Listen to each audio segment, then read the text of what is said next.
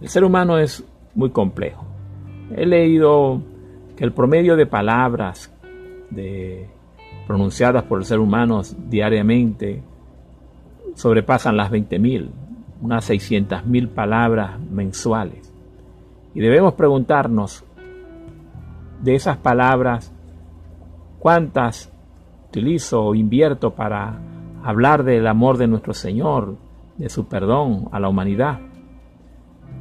De esas palabras, ¿cuántas veces proclamamos a Jesús?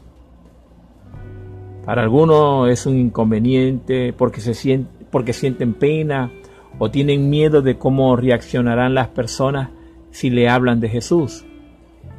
Quizás nunca lo has hecho el proclamar a Jesús y no sabes cómo hacerlo. Pero el Señor es fiel y dejó un ayudador fiel, el Espíritu Santo, para poder proclamar a Jesús. En Hechos capítulo 1, verso 8 dice, pero recibiréis poder cuando haya venido sobre vosotros el Espíritu Santo y me seréis testigo en Jerusalén, en toda Judea, en Samaria y hasta lo último de la tierra. Es decir, que para proclamar a Jesús necesitamos de su poder. Proclamar a Jesús con poder lo prometió. Dice, recibiréis poder cuando haya venido el Espíritu Santo. Usted y yo tenemos la promesa del poder del Espíritu Santo. El Espíritu Santo no es el poder, no es la fuerza. Él da el poder, da la fuerza para hablar, para proclamar a, Jesús.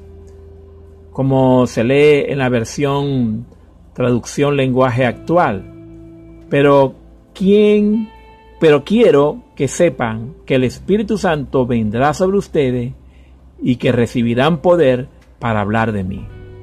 Por eso Pablo dice que nadie puede hablar del Señor si no tiene el Espíritu Santo, en 1 Corintios capítulo 2, verso 3.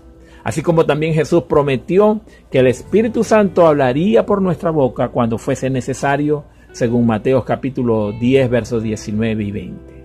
Por eso es importante conectarte, cultivar la presencia del Espíritu Santo, para que recibas el poder y puedas hablar y puedas proclamar de Jesús sin límite.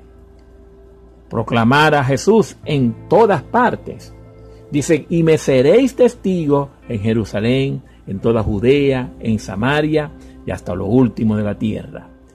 Es decir, no existe un lugar donde usted llegue y en ese lugar, por el poder del Espíritu Santo, puedas proclamar a Jesús.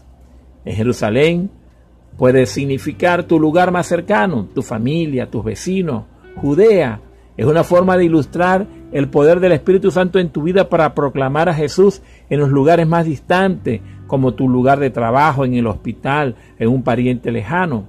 Asimismo, Samario representa ir a las personas rechazadas, ya que los samaritanos eran rechazados por los judíos. Tú puedes ir para las personas rechazadas y el Señor, Él no rechaza a nadie y te va a usar con poder. Además, hasta lo último de la tierra, es donde el Señor te hace entender que puedes estar en cualquier lugar y puedes hablar de Jesús. En conclusión, sin dudar, puedes salir a, a predicar, a hablar de Jesús. El poder del Espíritu Santo vendrá sobre ti. Ahora tú dirás, ¿cuál es el contenido del mensaje? Jesús dijo que predicaran o anunciaran el Evangelio, es decir, las buenas noticias de Dios para los hombres. ¿Cuáles son esas buenas noticias?